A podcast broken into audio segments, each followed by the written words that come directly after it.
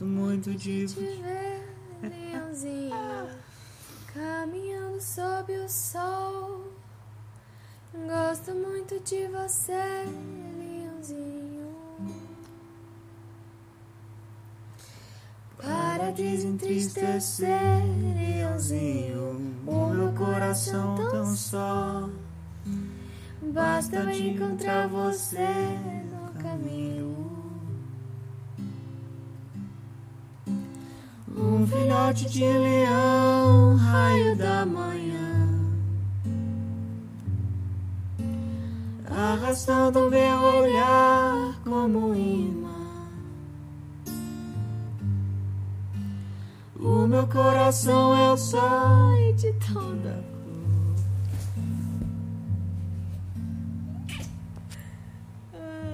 Ele joga a pele ao léu.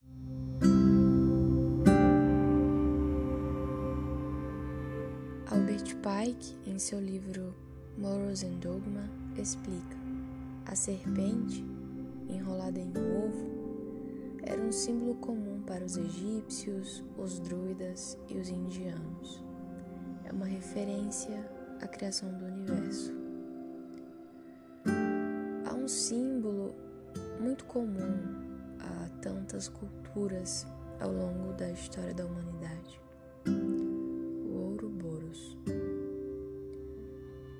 conceito simbolizado por uma serpente ou um dragão que morde a própria cauda. O Ouroboros costuma ser representado pelo circo, o que parece indicar, além do eterno retorno, a espiral da evolução, a dança sagrada de morte e reconstrução.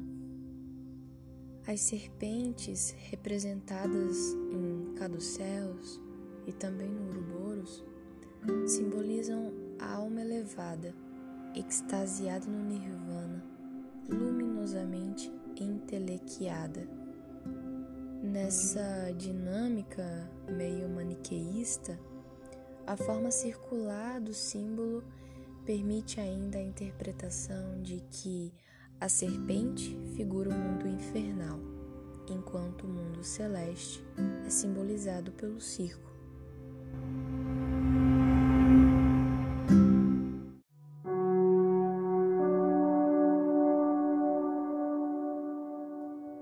A serpente rompe uma evolução linear. Quando ela morde a própria cauda, ela marca uma mudança, pelo que parece emergir num outro nível de existência, simbolizado pelo circo. Alguns autores até dizem que a serpente que morde a cauda fecha-se sobre o próprio ciclo, evoca a roda da existência. A roda da existência é um símbolo solar, na maior parte das tradições, e ao contrário de um círculo, essa roda tem certa valência de imperfeição. Ela se reporta ao mundo do futuro, da criação contínua, da contingência, do que perece.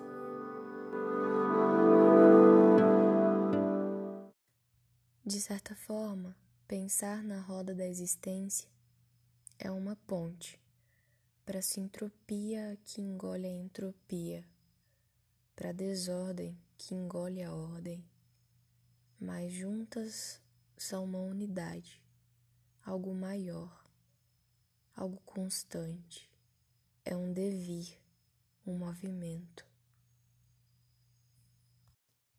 Essa mesma percepção me leva a refletir sobre a nossa contínua desconstrução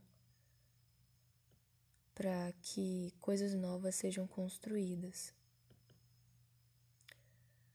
Às vezes o fogo queima, devasta todo o solo para que plantas novas possam crescer, para que uma vida diferente possa existir. E o que é existir se não morrer? Morrer para você poder renascer um pouco diferente de como era antes.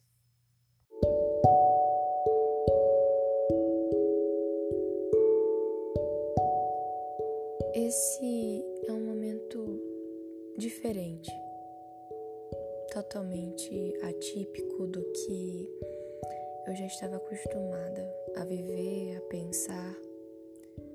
As datas podem não fazer muito sentido às vezes, pensando na grandeza de tudo que nos cerca.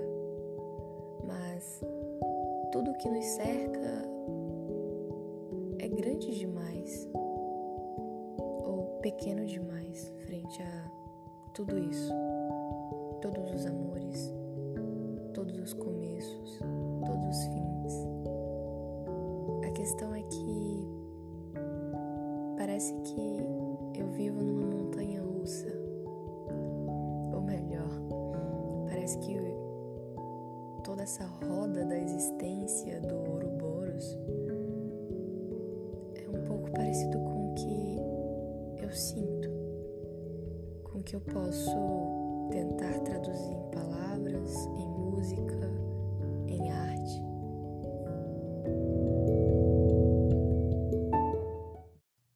Nenhum começo é igual, nem todo fim é realmente um fim. Alimenta este fogo com fogo até que se extingua e obterás a coisa mais estável que penetras todas as coisas. Um verme devora outro e emerge um novo ser. O fogo que consome tudo, que abre e fecha ciclos. E é falando um pouco sobre ciclos todo, único, que eu inicio essa gravação, esse podcast, em homenagem à pessoa que mais me faz desconstruir e me construir, que me enche o tempo do qual apenas a sabedoria brota, que me dá sentido para esse ciclo de evolução contínua, para esse símbolo que contém ideias de movimento, continuidade, autofecundação e um eterno retorno. Porque enquanto a minha alma, o meu eu, estiver nessa contínua devastação humana, pode sentir que eu vou te amar e falar de amor para mim nesse momento é um pouco yin e yang. Nossos paradoxos, nossas dicotomias. Você é parte de quem eu sou e eu me sinto parte de você.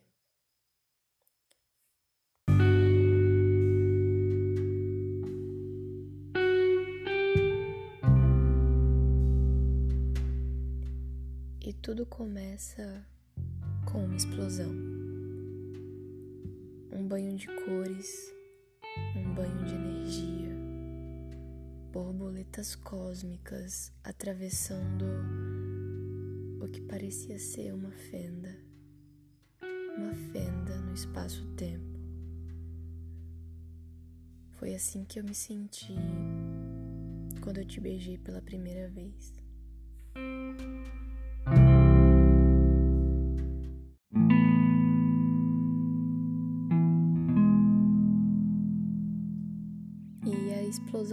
Parou por ali. Na verdade, ela ainda continua. É como um resquício de Big Bang, com as partículas, os bósons, elétrons, prótons, subpartículas explodindo em ideia em amor, em carinho, em palavras, sentimentos, afeto e felicidade. Tudo faz sentido. E eu me sinto finalizada. que engraçado. Porque me sinto só no início, só no começo. É tão bom esse esse transe, essa viagem por si mesmo.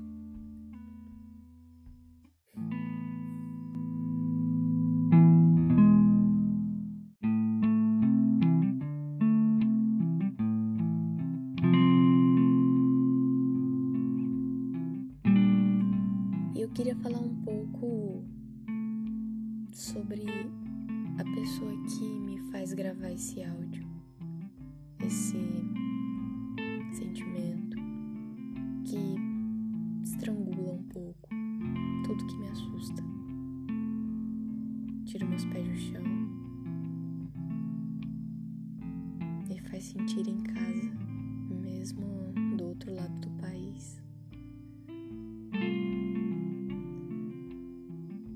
olhos são como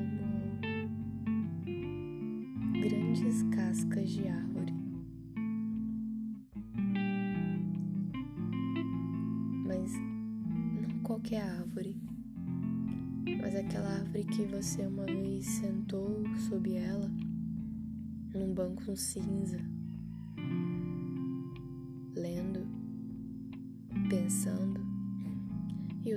boina que você roubou de mim.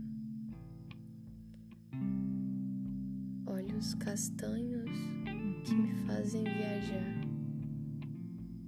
como se eu pudesse ver uma supernova ali.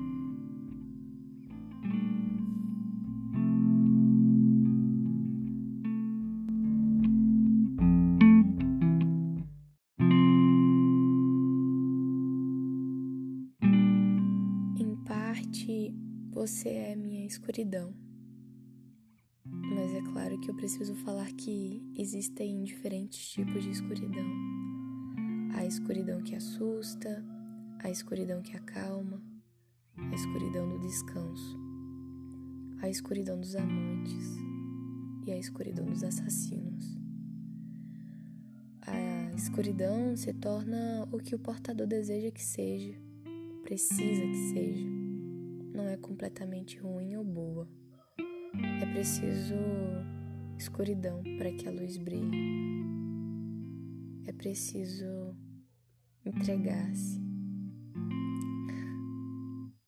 aos sons, ao que está além dos nossos sentidos visuais, ao toque, ao riso, que desponta ao céu que é escuro e que nos engole, ao amor.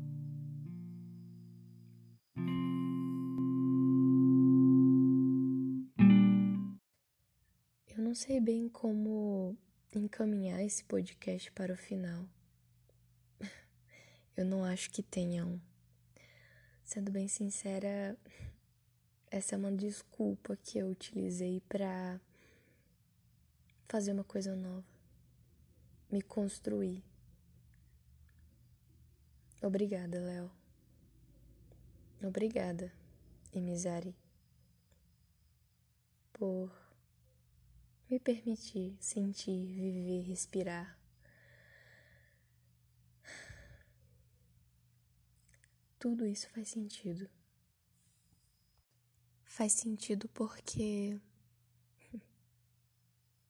simplesmente faz sentido. Quando você fecha os olhos e percebe que está exatamente onde deveria estar. Obrigada. E feliz aniversário.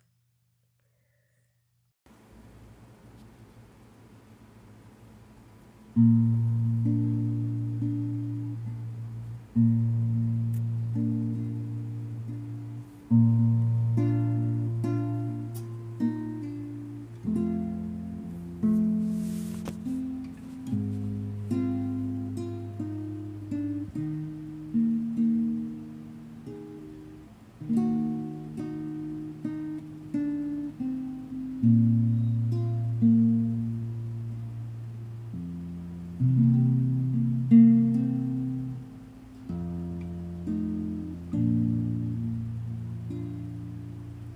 Mm-hmm.